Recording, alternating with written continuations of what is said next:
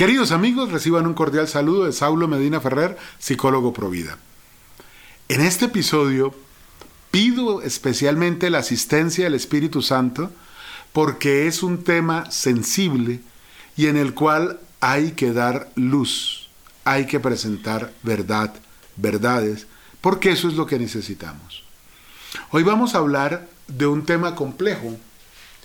En algunas ocasiones se plantea que si no se le hace caso, si no se acepta al hijo homosexual o al hijo que quiere hacer una transición de género, así lo llaman ellos, que eso lo puede traumatizar tanto que puede generarle un daño psiquiátrico irreversible, en ocasiones llevarlo a cometer suicidio.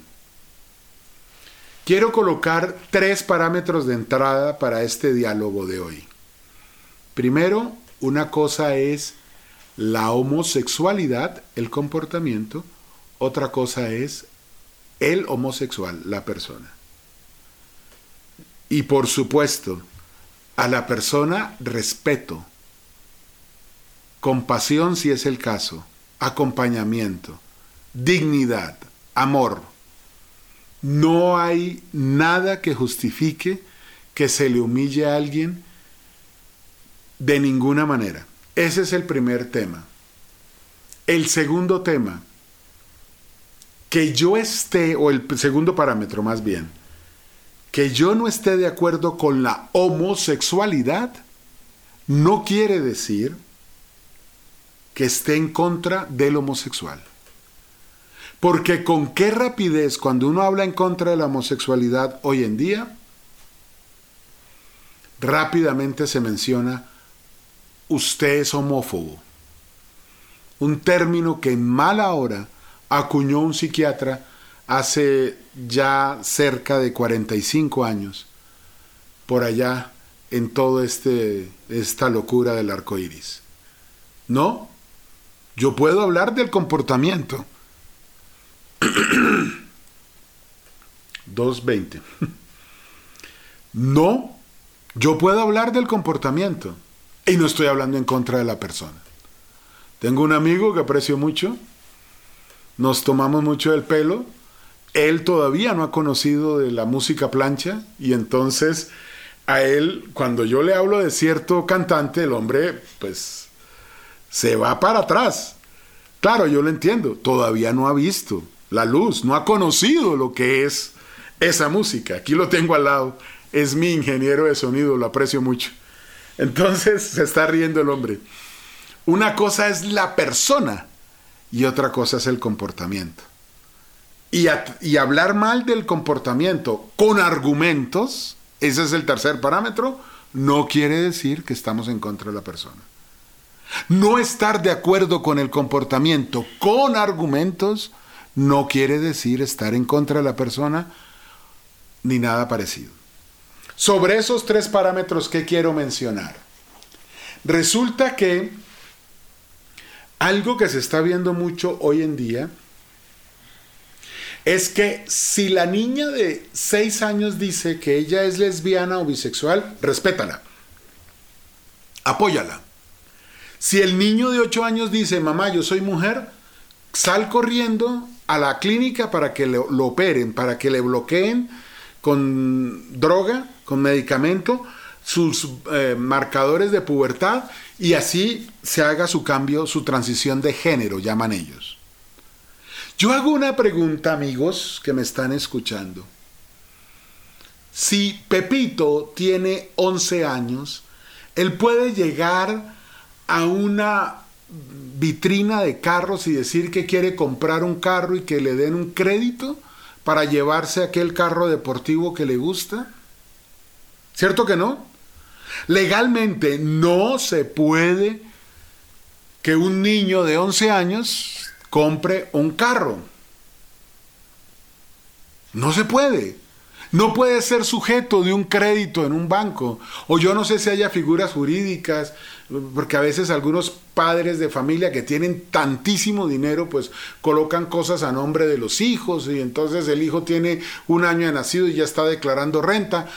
ese tipo de figuras pues pueden ser posibles, pero hablando desde su voluntad y desde su desarrollo emocional, intelectual, afectivo, no es posible. Entonces, vamos a, mire cómo está la sociedad. El hijo no puede tener un crédito a nombre suyo sacado por su propia voluntad, pero sí puede hacer la transición de género.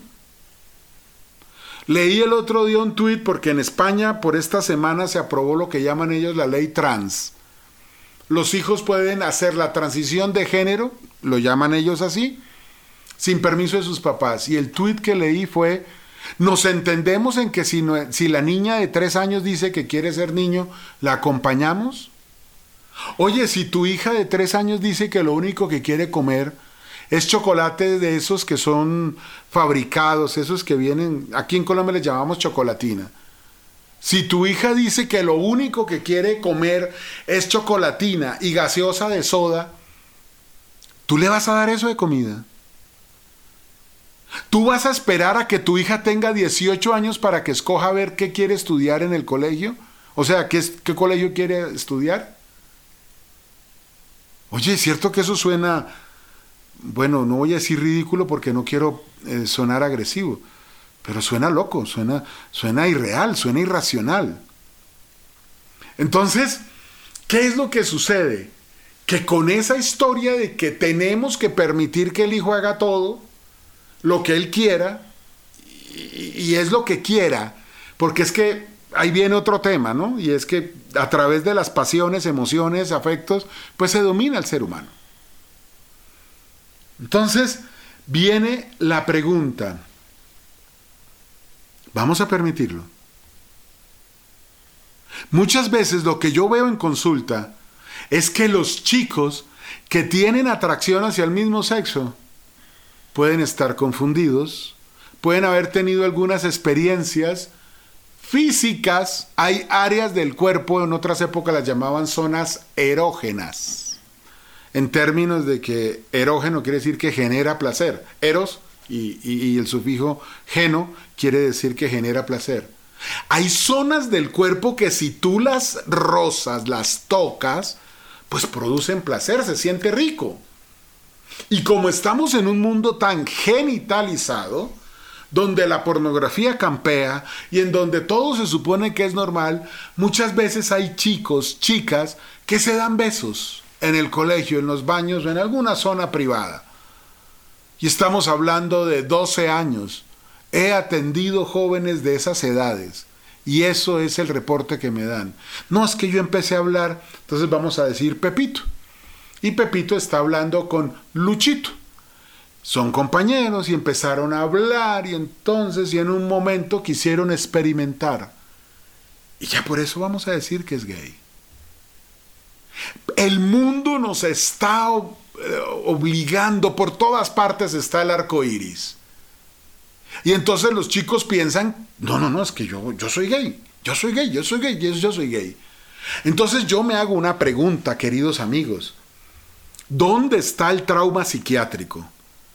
En decirle, ok, vamos a hablar siempre con respeto, siempre con amor, con compasión, con acompañamiento, con argumentos, siempre, siempre desde esa perspectiva. O ustedes pueden decir que hay algún pasaje en la Biblia, Antiguo o Nuevo Testamento, en que Dios trate mal al ser humano, que lo, lo trate mal en su dignidad. ¿Ah? Entonces, ¿qué es lo que lo traumatiza? Que le estén diciendo por todos lados, sé gay, eh, hoy puedes amanecer como hombre, mañana puedes amanecer como mujer, el miércoles en la mañana eres hombre, por la tarde eres mujer, el género fluido. Eso o lo traumatiza que un papá y una mamá le digan, ven, conversemos de esto, averigüemos, documentémonos, revisemos información seria y hablemos de lo que está pasando. Yo creo que a veces las dificultades psiquiátricas pueden provenir también de una sociedad que le está diciendo al joven que no tiene criterio para tener un crédito y va a tener criterio para hablar sobre sus genitales. por Dios. Una sociedad que le está diciendo, ven, todo se vale.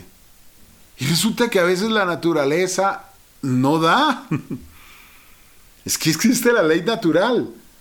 Yo que voy a coger una lenteja que es bien chiquita, pero bien chiquita, y la voy a presionar a ver si de ahí explota y sale una naranja. Yo le puedo poner todas las toneladas de presión, eso tiene, creo que se llaman toneladas métricas, me parece, ya no me acuerdo. Toneladas de presión, voy a decir yo así, a la naranja, a la, a la lenteja, no va a salir una naranja. ¿Sabe cuál es el mejor nutriente y la mejor vacuna para todo esto de esas dudas propias de, la, de lo que llaman transición de género y de la atracción hacia el mismo género? El amor de verdad. Esa es la, la lección, excúsenme que se me salió así como medio profesor, esa es la recomendación que yo quiero dejar.